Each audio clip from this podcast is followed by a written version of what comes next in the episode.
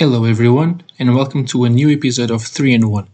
My guest today is a very good friend of mine. He was meant to feature in the first episode, but due to different circumstances, we had to wait until episode 20 to make it happen. Today, I chat to Alexandre Ascensão. He played in Portugal and currently plays in Netherlands. He played QB, O line, and currently is playing tight end and linebacker. Hi, Chug, welcome. First of all, a friend. How are you? I'm fine, man. Uh, thank you very much for having me on your podcast. Uh, appreciate the opportunity. Sorry we didn't get the time or the opportunity to do it sooner, but thanks for having me now. Plans to have you as the first um, guest. the, the, uh, the first draft overall. Yeah, exactly, exactly it. Because you obviously were the first, the first um, QB that I played with.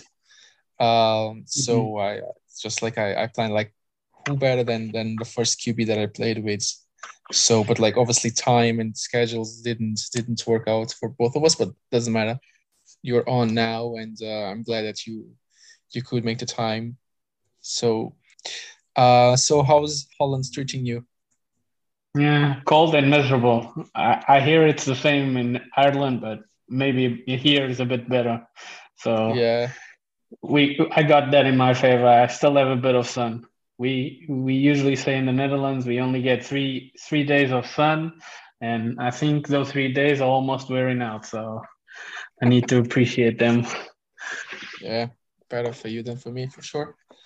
Um, Chug, you um, as I said, like you played QB. The first team I played is the Algarve Pirates. Um, yeah. You are currently playing the Eindhoven Raptors. Correct. And between the Pirates and the Raptors, you played for the Eagles, Évora Eagles. Um, Correct. So tell me, yes. uh, how did you first start playing American football? Oof, going back 10, 11 years, uh, I used to play handball uh, with one of our friends, uh, João Marreiro. Um, I used to play handball with him, and one day at handball training, like we came out of the uh, the municipality practice field, and we were like, I was like, oh, uh, a poster of American football that was put there by our former coach of the Pirates, uh, Don Dixon, and I was like, okay, so tryouts. Yeah, I can, I can, I can give it a try, and ever ever since that first tryout, I I never came back. I never played handball again since since that day.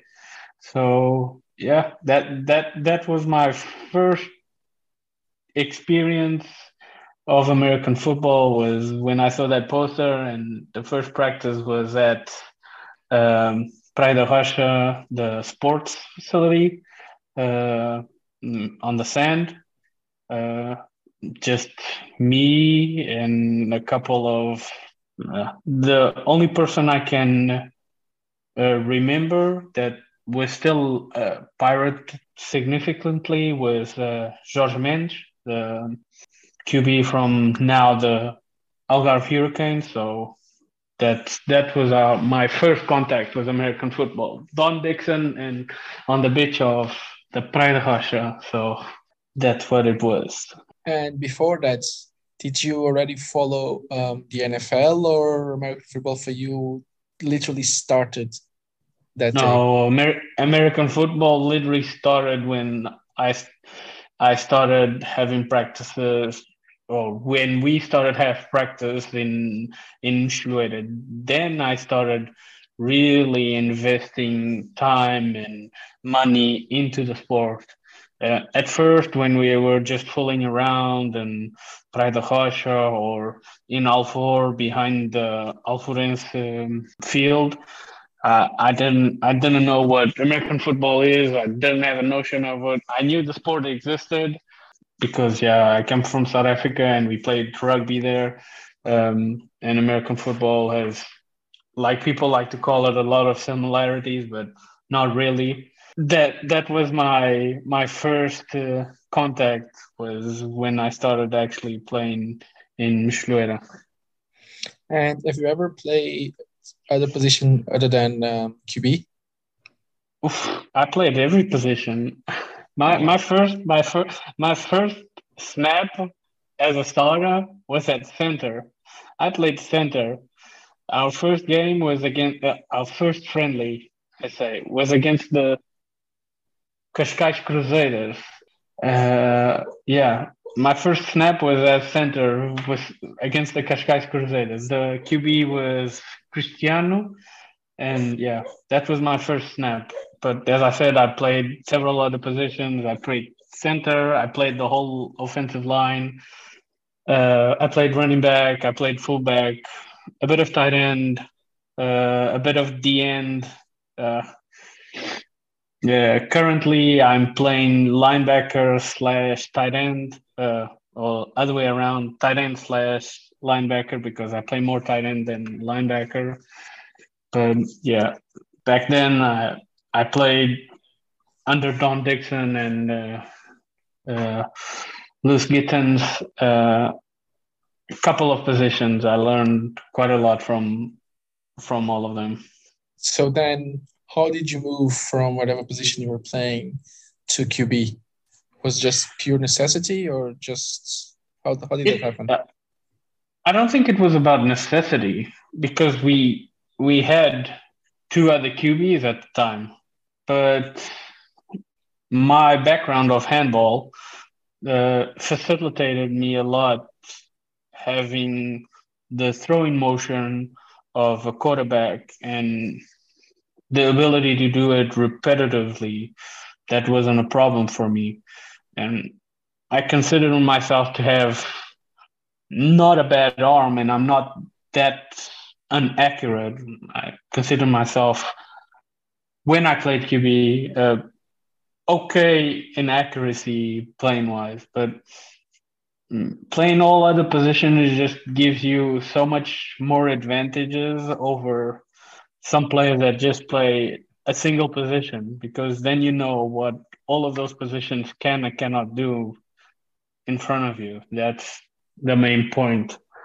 And sometimes talking to to people uh, here in Ireland, or even like about American football, and I and I say that when I started, when I joined the Pirates, we didn't have a coach. We didn't have a coaching team like literally we just like a bunch of players try to show the others what to do and how to do. How was for you shifting from a proper head coach and coaching staff to then the no coach at all around? How was how was that? Like how how did you feel about that? Yeah yeah like uh us unfortunately uh, unfortunately losing Lewis Gittens and Don Dixon having to go back to America. Um, that was quite a bit of a shock to us. Uh, the Pirates at that time weren't um, as stable as they were in number count.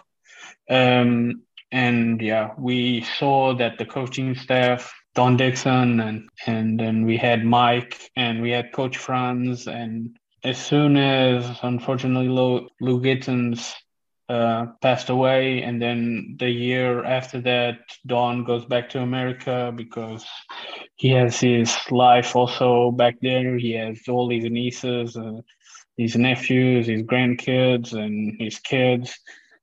Uh, I just looked at all the core group from the Pirates and look at us. What are we going to do now? Because um, I, at the time when Don communicated uh, that he was going back to America, um, I can still remember it clearly. Like we had players immediately saying that, like, "Oh, if Don's not here and we're not playing this season, I'm going to another team."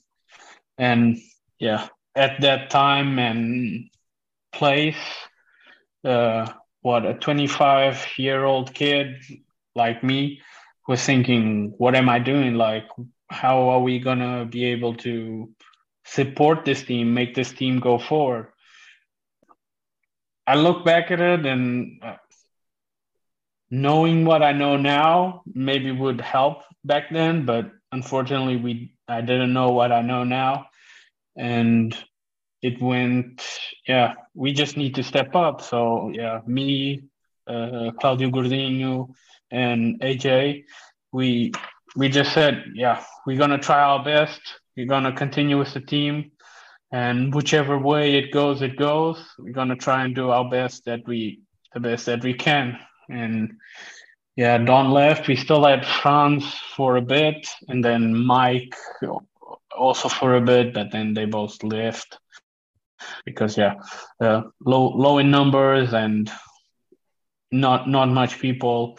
It also it's a bit demotivating to to coaches, but as at that moment, I was already so in love with the sport. I said, yeah, screw it. I'm gonna I'm gonna keep with this until until the boat sinks. So that that's how it was.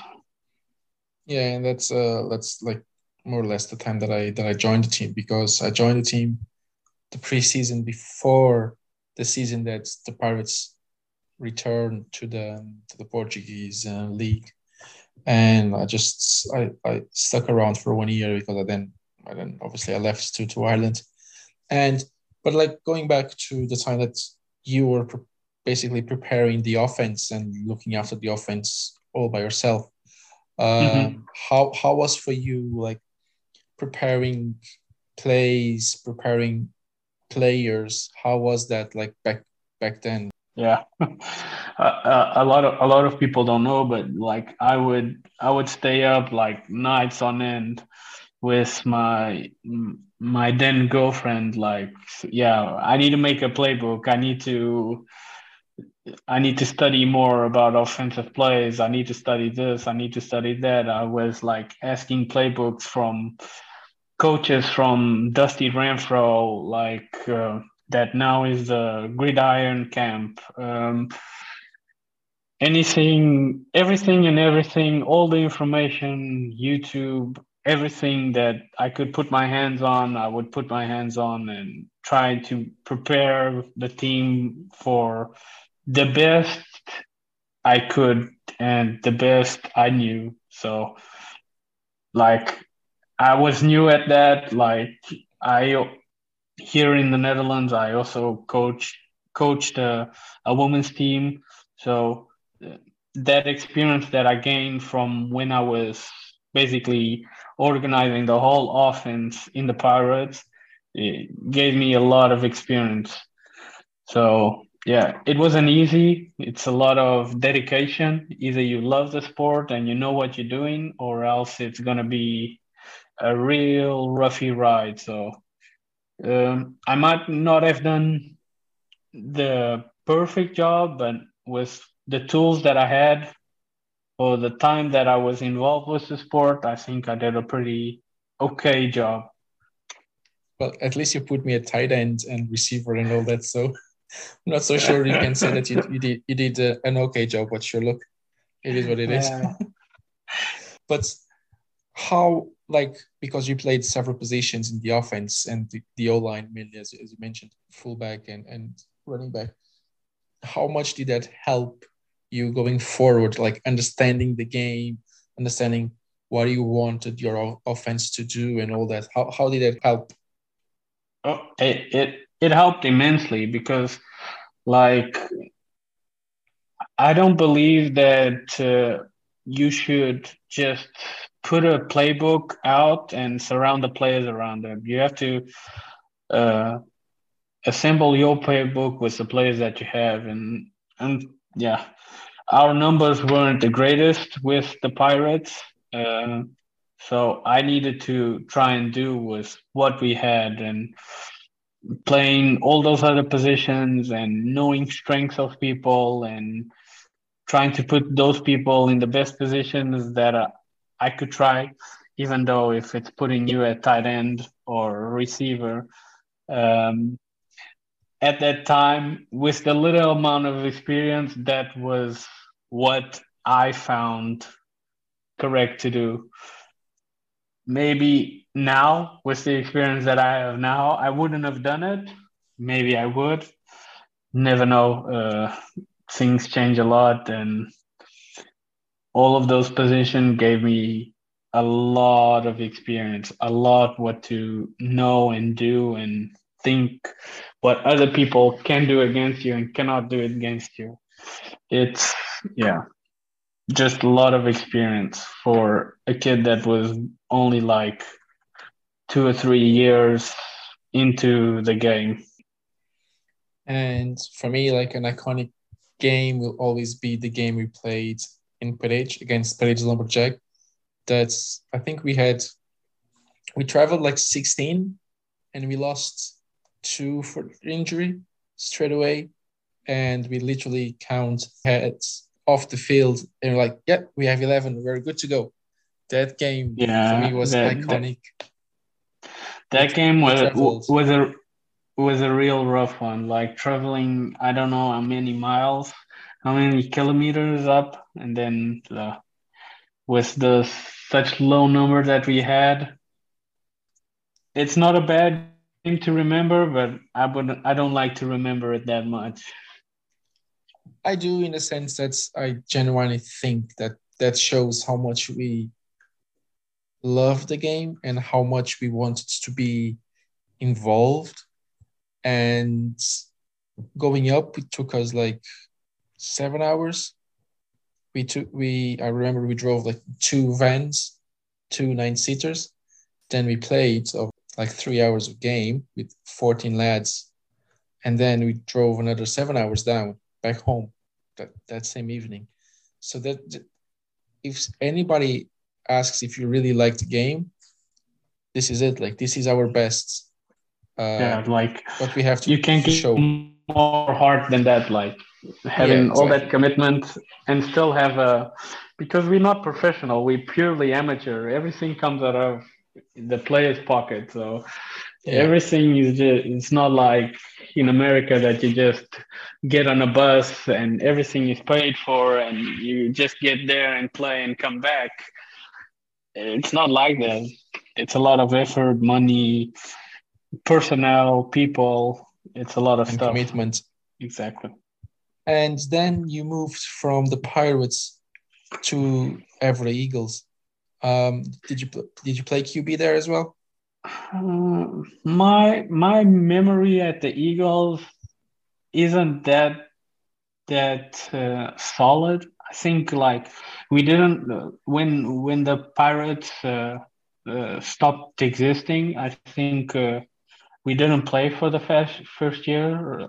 or I didn't play for the first the first year when the Eagles stopped or the Pirates stopped, and then the year after that I went with AJ to the Eagles I I think uh, my main position that I played on the Eagles was linebacker. I remember me playing more linebacker. I did help a lot in offensive scheming and QB training and receiver training, a lot of the offensive um, stuff. I think I did play uh, QB snaps, but because I was trying to help um, another team i was trying to put people so they can develop themselves so i did not try to just go there and take the um, the job away from a person that's trying to learn a sport that we love. I try to develop them and not just put them down. And so you you help them developing like kind of a pure coach or were you like the other role as well? Or you didn't see yourself as a coach but just a helper? No no i, I didn't see myself as a coach. I, I saw me more as a player but when i could put my input i would I, like i said i was trying to develop a team or help develop a team that had some potential and could still have if they get the personnel around it the thing about American football, at least on the low side of Portugal, is just personnel. Getting the personnel around it is really hard. Um, but I was mainly put. Uh, I, I came there to play. I also played, but when when I was given so go train QBs, help me with the offense, I would help. But Um, the the person that was there, I can't really remember his name. Uh, I think. Um, that was first supposed to be a receiver, and then he turned in a coach because first they were called Longhorns, and then they changed from Longhorns to Eagles, and then they stuck with Eagles. And I think he was mainly a coach and not a player. So, as I said, I was trying to help them develop, and it's not only the players that need development; it's also the coach, and so he also needs to know what he needs to do. And then, whatever number of years later, you moved to to Eindhoven. You're playing for the Eindhoven Raptors. Tight ends. How how is it? Like, where are you playing at the moment? So when I'm so two years after I played two, one or two years after I played in um,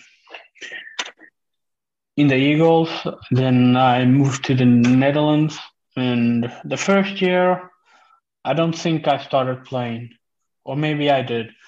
But uh, yeah, I was joined with the Tilburg Wolves at the at the uh, the Tilburg Wolves that are also another team that are just the same distance as the Eindhoven Raptors are now.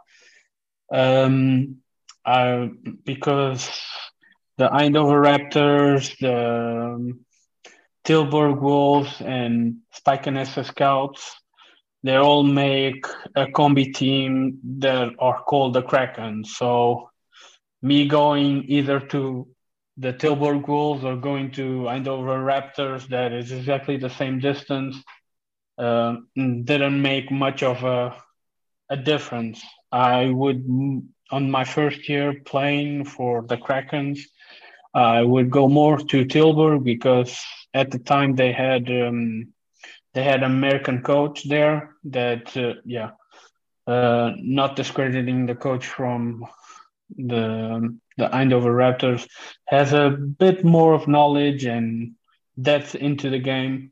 Uh, so when when I got to Tilburg uh, on the first year that uh, they made the combi team, I was playing QB there. I was playing mainly QB for uh, the at yeah the team Tilburg Wolves, but yeah I was playing mainly for the Krakens that as I said, they were a combi team, uh, Spijkenisse, Tilburg, and Eindhoven. But uh, as the same as that year went, and then we got cursed by Corona, I think, or that was the third year, uh, just a year before Corona hit.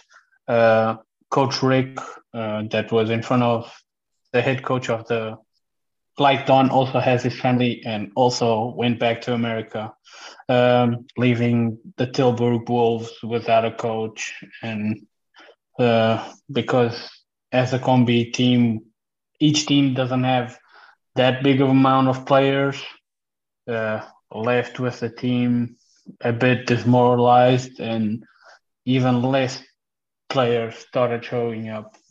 Um, then my second year or third year, second, because yeah, we were cursed by Corona on our second year, so we only played one or two games on our second year. Then our third year, we played also two or three games, and only now this season we had a full season.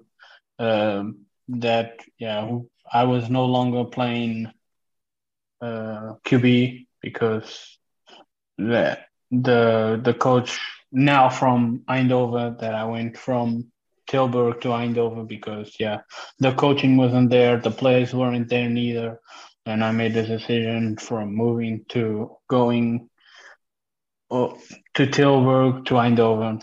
Not that I wouldn't go to Eindhoven. Sometimes I would go to all the practice I would go to the two practice that were having been in, in Tilburg, and then I would go to the other two practice that were being given in Eindhoven. They were at different days, so I could try to conciliate them.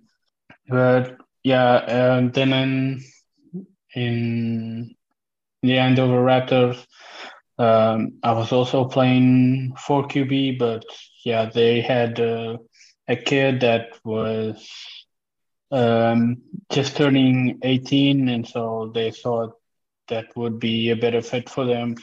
Him being a bit more agile, a bit bigger, because here in the Netherlands, everybody uh, has a supremacy thing, and they're all like one meter ninety, and I'm just a, a short guy, uh, over 180, maybe not even. So it's always a rough time.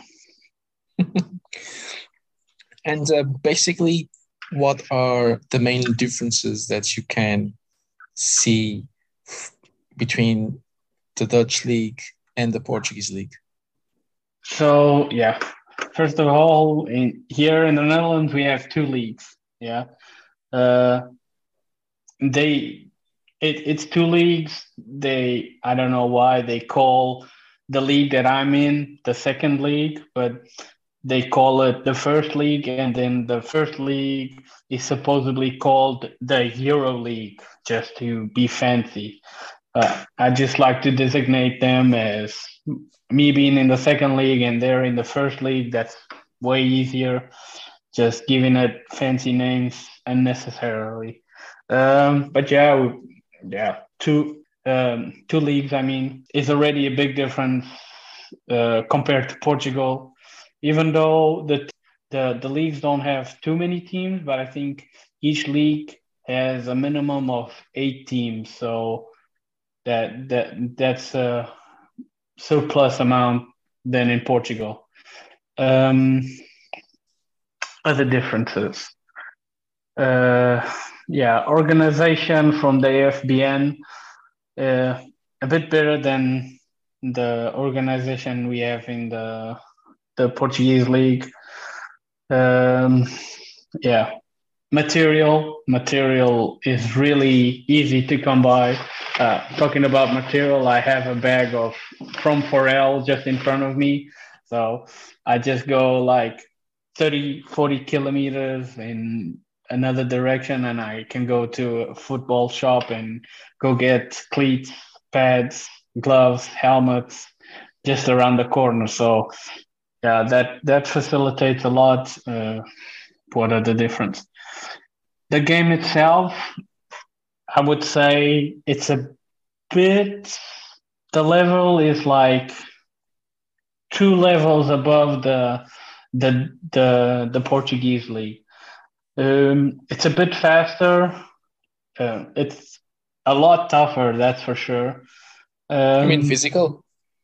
Yeah, physical mentally they don't have like playbooks that are like super extensive and hard to comprehend and stuff like that but yeah i would say it's like at least my my league the second league is like two notches two two levels above the portuguese league now the first league yeah, we have the Amsterdam Crusaders that were in the the EFL. Uh, so no longer in the EFL. They were like two or three years ago or something like that.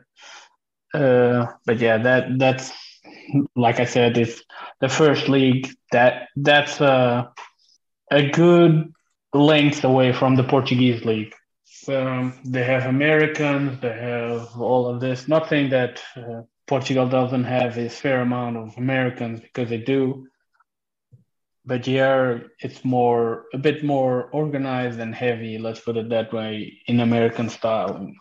Yeah, I, I don't I don't know if you agree with what I'm about to say, but I find that um, the level that we had in Portugal of American football, Uh, in terms of playbooks, teams don't really need a, a very big, extensive playbook. You probably need like six or seven plays that you can execute perfectly, and that probably will. And obviously, like one play can you can obviously like small variations, but that's basically your playbook should be on like six, seven plays that you you execute perfectly, and that would be it. Like you don't need much more than that. Then obviously, if you go to I don't know, Austria, Germany, and all that stuff, then obviously you need to open a playbook a bit more. But I don't know. I just this is my idea. Like I have uh, about Portugal and probably about Ireland the same. Uh, I don't want to offend anybody, but at the level it, it is what it is. I think that's that's you don't need much more than that. Yeah, uh, it's true. Here we don't have a very extensive playbook. That that is true, and uh, I I support one hundred percent what you said because, uh, as I said, I was coaching the Eindhoven Valkyries, and I only had like um, five run plays and five pass plays, and then those all of those then you have left and right so yeah exactly. that makes 10 plays so you don't need much more than that if you can if you can execute the plays to perfection then it's just on the defense hands being able to stop you if you don't penalize yourself if you don't commit mental errors and all of that then you have more than half, more than 50% chance of winning that game. And that's yeah, what, agree, yeah. what what what I usually did in the Valkyries. I only gave them five plays of pass, five plays of run, and then if it goes it goes both ways because yeah, if you look to an image and you see, oh, we can also do this to the other side, that's just basic logic. Yeah, it's also like you don't if you get too creative it might be the case that you create some confusion in your players. And from a coaching point of view i rather know that my players know what they are meant to do and they execute what they're meant to do even if the if the defense knows as well. But at least they know what they're doing and they just go and execute rather than being too creative and no one knows what to do like what route to run, who's to, to block, and so on. Yeah. Uh, here in the Netherlands, uh, at least the playbook that we have now, it's super simple. Like it's we don't we we don't go by um, numbers. We go like defensive. Uh, we go by the defensive gaps. So yeah. it's just blast right, blast left, uh, power right, power left, and dive. That's the only that's the only four running plays that we have. Yeah. And then all of our passing plays are based on slant concept. There's always a player doing a slant. Yeah. It's just basic stuff. If you if your player if a player that doesn't have a minimum IQ to understand that this guy is always gonna do in in a play 75% the same route, then you need to in, involve your IQ because it's not that hard. The slant is two steps and you cut. It's easy, but yeah, I've seen players also having difficulties on running routes, but it's all about everybody's availability on learning the sport and actually loving the sport. I can say that it's super easy for me, but a person that never touched American football, it, it can be like throwing a, a dart to to a giant bullseye and still missing it. So, and the the style of American football in in Netherlands, it's more like running or more passing? Yeah, that, that's a real hard that's a real hard question because it can either go both ways. Oh, it's a mix. So, yeah, it, it's real diversified. We also like I bet in in Ireland that's even worse uh, because like we also have the rain factor and here the rain factor also contributes a lot. I don't know how it is in Ireland, but we we only play in, gra- in grass. We don't. There's only one team in the the whole of the or one or two teams in the Netherlands that actually have an artificial full American football field, and that's the Amsterdam Crusaders that I know of, and maybe the Dominators, but I don't know hundred um, percent. So like when it rains, it rains, and then all that mud and I never I always thought that I would love to play in natural grass, but now that I've played in natural grass, I hate playing in natural grass. Give me artificial turf any time of the day. Like if it rains, you can still run on it. You're not going to yeah. be slipping and sliding, and when you want to cut, you're not going to lose your footing. Uh, yeah, but we like it depends on the weather. If it rains cats and dogs, everybody knows it's gonna be a run heavy game. If the weather is okay, yeah, we still have a wind factor here in the Netherlands. It's crazy. We can have like 30 mile per hour uh, winds coming from out of nowhere, and like you throw a ball and it gets cut and it goes out of bounds like three yards away from the receiver. Yeah, it's a real mix. Like our teams are all prepared to know how to pass and to run. So it, it's a real mix. I can say it's 50 50. Yeah, if you go up to the higher leagues, then yeah, they gonna have a bit more experience, a bit more players, better players, Americans helping, more coaching. All of those little things help and maybe they will be inclined to go in 70 50 and stuff like that.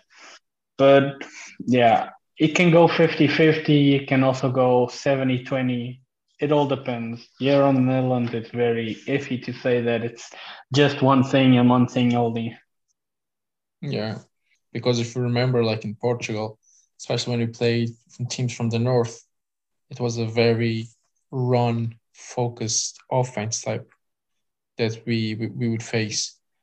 Um, yeah. But that that's that's why I was asking. Like here in Ireland, like it's I would say maybe it's 70 30, 70 run, 30 pass, but mainly because our league is played in the in the summertime. So okay. well, summer. I, I I don't really I can't really call the summer because it's like July and it's raining outside now. Anyway, it's you, you get the idea of, the season you call summer. Yeah, when when when I started here in the Netherlands in Tilburg, when I got the the playbook in my hand, the on the on the cover of it, it, it said our name, the Krakens, and then underneath it had a. Uh, a percentage and it said 75% run and the rest was going to be pass and life. So you don't give a percentage to the pass, you just give a percentage for the run. And like yeah. I'm thinking, are you sure you don't want to put a percentage here? He said, no, because if it's if even though it's gonna be a pass, most likely the QB is gonna run it.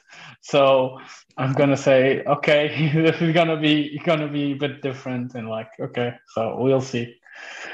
But yeah, it was real. Uh, it took a bit to get used to, but you see a lot of similarities. I've been, yeah, in the Pirates we had in five or six years of existence of the Pirates, we had like three or four playbooks and yeah, you can always spot similarities everywhere. So yeah, because the concepts are thing. similar. Yeah, it's also a nice thing to know that over the length of time with experience. So yeah, the concepts stay the same. It's not.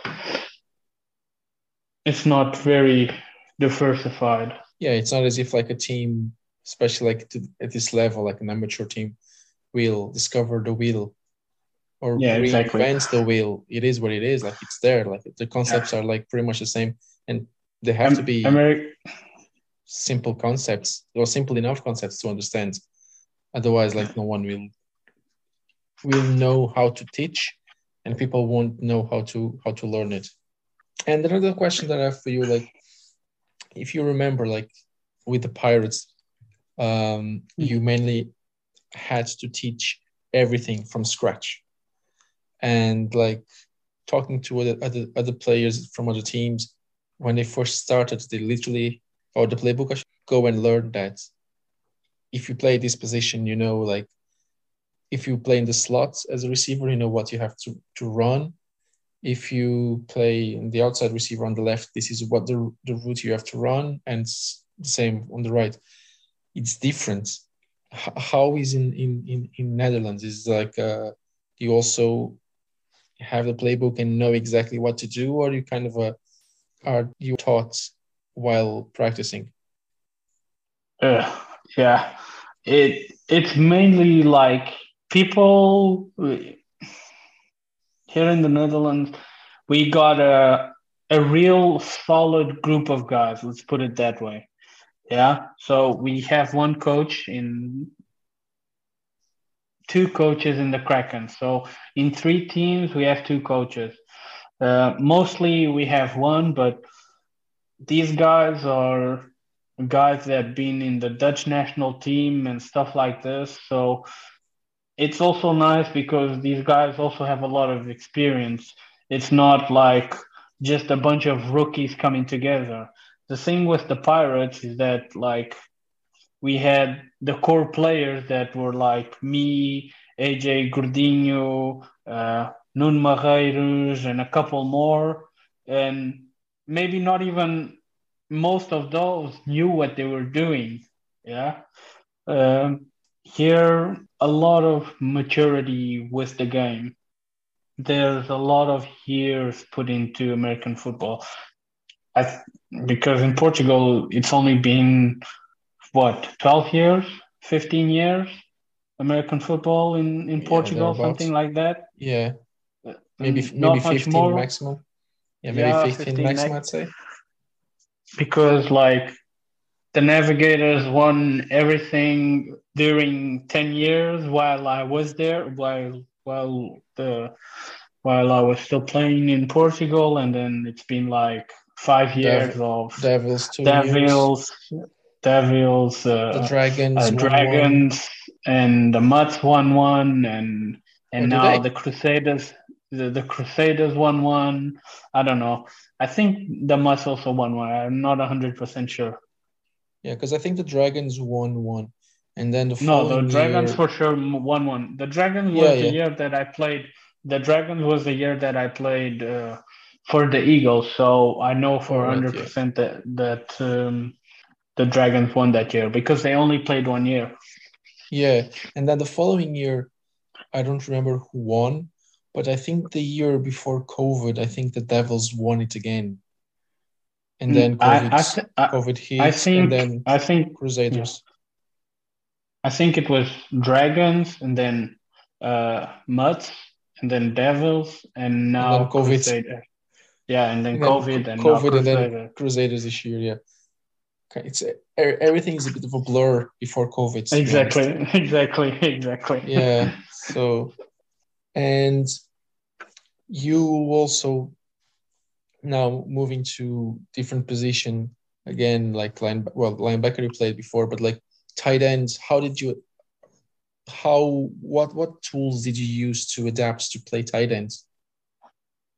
Um, like like I said, I I used to play handball. I played little handball until I played American football. I played handball for nine years, so my hand-eye coordination wasn't that bad. And like me teaching everybody how to run a route and how you should cut and how should should you do this and how should you do that. Playing uh, a different position like tight end or slot receiver, whatever you want to call it. It was just like yeah, second nature. Yeah, I can do it. This is not not an issue for me. Yeah, My only issue is like me blocking. I can say I'm not the best blocker, but I'm not the worst. But yeah, it- has to get improvement. You improve every day, and mainly I only have problems on my blocking because catching I don't have problems with catching. I the three games that I played uh, this season, I caught two touchdowns. So I think that's a pretty good uh, stat uh, in three games, catching two touchdowns and a couple more passes. So it's a it's pretty okay stat in my in my in my eyes. So I think it comes second nature to me. And so it's it's fair to say that your primary position at the moment it's linebacker. Uh, my primary position is uh, more tight end than linebacker. All right. Okay. Because you're saying that you just I, played three games at, at tight end. That's why I was asking. No, no, no. I only played three games total because I uh, right, I was okay. coaching. I was coaching uh, the the um, the year before. Like we we played like half a season and then we got interrupted by some type of lockdown we had here and then we recontinued the season afterwards but i was coaching and i was practicing and i couldn't go to the games because yeah i committed to coaching the girls and so i didn't i didn't go to the games because i was having oh, they right, were okay. having games also got you and in the middle of all this, you at some stage in your life you became a Seahawks fan as well. I I became a Seahawks fan the first year I I started to play American football. I remember I was I was uh, at practice and Don was like, "Oh, you guys should watch games on on on on TV or online or whatever. And I was like, let, let me try and see if I can find anything online. And then, uh, who is it playing? It was Russell Wilson. He was still in college. Uh, usually I say I'm not, I'm not a, I'm only a Seahawks fan because Russell went, Russell Wilson went to the Seahawks. Um, he was playing in Wisconsin for the Rose Bowl or the, the Taco Bowl, something like that. There was a bowl, and that guy he played his heart out, and he got gypped on because he wanted to uh, he wanted to clock the the the, the time, and the the whistle didn't go and the ref already made the counting sign. So the clock counted down but the ref didn't blow the whistle. So the the time went down uh, went went to zero and they couldn't have spiked the ball because the, the ref didn't didn't blow the whistle and he lost that game because of that because they were gonna they were gonna score that last drive in my opinion but unfortunately they didn't um, yeah, and then the then that year he got drafted to the Seahawks, and since then I've been a Seahawks fan. Go Broncos! No, I'm just joking. I'm just joking. Yeah, I'm a Seahawks fan. I, I, I don't I don't I don't like what they're doing this year, but we'll see. Yeah, because that's how I was about to, to ask. Like, what does it feel like now that um, Russell Wilson left? Like I don't know. What do you think the future? What do you think the future the future holds for the for the Bronco for the Broncos? Sorry, for the Seahawks. I don't know. It feels weird. Like uh, the only two players that were drafted on the same class were the only um, the only two players that were drafted in the same class that were Russell Wilson and Bobby Wagner were both Super Bowl champions, and they were both the only two players still on the team. And both on the same year, on the same month, uh, they both get traded or released by the Seahawks. And I'm like, what the heck, man? What are you guys doing? Like, what what idea? How? like, yeah, I understand you get a lot of trade picks with Russell, but Drew Lockett, Geno Smith. Is that really the, the future that we're going? And please don't talk about Baker Mayfield. I don't want oh. that guy near near my team. I don't want him near my team. Please don't. Going forward. A, very dark future, yes. a very dark future. Yeah, we still have to pay DK Metcalf. That's gonna be like seventy million. Uh, I don't know where they're gonna get the capital for that, but they're gonna get it somewhere. Uh, Uh, sure, they can, we they, can, more? they can do miracles like with the with the cap. They can move Yeah. it forward. Like Yeah, and how much are you gonna be able to move it forward until you don't have any more cap? That's yeah, I know, I know, but that's every team. It's it's in cycles. Like they they have like maybe five years where they they, run hot and then the engine gets cold.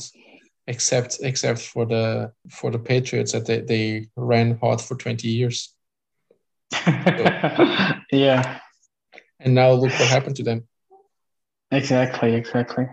Maybe having a 45 year old or a 40 year old or whatever, how old is Brady, was the the miracle syrup, Exactly, Uh, that's exactly it. yeah. but it ran out. It did. It did. So just to make make it short, how what, what do you think it would be the the record for the season for the Seahawks? I don't know. The analytic guys say that the Seahawks have one of the easiest schedules that the Seahawks have ever had. But I- don't think they're going to be like, if they win five games, I'll be happy with five games. If they win five games, I'll be happy with that because I don't know, Geno Smith and Drew Lock, unless they give some miracle syrup to Drew Lock and he starts being a superstar out of nowhere. But yeah, I don't know if they're gonna go long with Drew Lock and Geno Smith. I just think that um, the team that um, needs a QB from the draft next year, they have in CJ Stroud, the guy from Ohio State, the future quarterback. I really think that. So maybe you need to go lower than five wins to be able to draft Stroud. True, true, true. You have the, the guy That- from that- Alabama as well. I can't remember his name. That uh Price, something Price, William Price, no. So, Yeah, but I know what you're talking about. Um, yeah, I haven't occurred. Uh, yeah, I know that the Seahawks are basically in a rebuild mode, but I don't know if they can. I don't know if their culture of the Seahawks has it in them to lose all of the games in a season. Bry- Bryce Young. Like- That's the, the, the name of the other fella. Exactly, Bryce Young, Bryce Young, Bryce Young. Um, I don't know. I don't know if they can pull a Jags. I don't know if they can pull a Jags. Mm, No, I don't think so. Like, the franchise is a bit of a turmoil. Like the uh, the owner, people say that she wants to sell the team um, because who of the Seahawks? yeah because she inherited the um, the franchise from the husband. Yeah, Um, and he passed okay. away. yeah, exactly. And so like she she might want to sell the team. Um, then you have obviously Carroll as as the coach, like he's seventy year old defensive coach when the league is evolving to a much more offensive league at, at this stage. Um, so I don't know, like uh, I do like the Seahawks, but I, I don't see a very bright future to be honest. And I know that um, it's it's a topic that's sore for you, so I don't want to stay on it. You don't for- want to. You don't want to stick a finger in the sore for me. absolutely So- not. Absolutely not. like the first matchup, like they get the Broncos off the bat. Like Russell Wilson comes home, come comes to Seattle, and then he has to beat his old team, old, old team to in his old house. Like that's just I don't know if it's gonna be poetic justice or it's just gonna be straight out sad. There will be more orange jerseys in the stadium the Exact- blue jerseys. Yeah. That's something that we still we still have to wait a long, long time until the the kickoff. Looking Yeah. forward to it, but it's a long time Yeah. away. fun fact though, if uh, Russell Wilson wins against the Bron- uh, wins against Seahawks and the Chargers, he's gonna be one of three quarterbacks that have beaten all 32, 32 teams. The other person, I think it was um, what's his name? Uh, from Joe Montana. Joe Montana and uh, Steve Young, I think. Steve Young. I Where think- play, where did he play after the 49ers? I think he played for uh, the Bills afterwards. All right, okay. Because I know that obviously Montana played for the Chiefs, Yeah, uh, and he remade a AFC championship with the- yeah. with the Chiefs. I think that's or, or I think he started in the Bills and then went to the 49ers, or he started with the 49ers and ended up in the Bills. I know he went to the Bills. I think I think Young he was drafted by the 49ers to replace uh, your man Montana, and he sat for like one or two seasons, and then he took over. Right, Chug, look, look, man, cheers, and thank you very much for um, making it happen. And look, all the best now there in in Netherlands. Yeah, thank you very much once again for having me. Uh, yeah, shout out to Rui uh, for having me here. Uh, I also want to give a shout out to all my teammates uh, that have given me all the experience, my coaches, uh, and just thank you for this opportunity to share my short or not so short life of American football. Not so short at this stage. I'd say ten years. It's it's a good Yeah. it's a good period. All right, man. Look, Yeah. thank you very much, and take care. Chega assim ao fim mais um episódio do 3 em 1. A música de introdução foi composta pelo Robin Garren, a música final pelo Vasco Franco e o grafismo é da autoria do Diogo Martins. Para a semana voltamos com um novo convidado, mas até lá, tenham todos uma boa semana.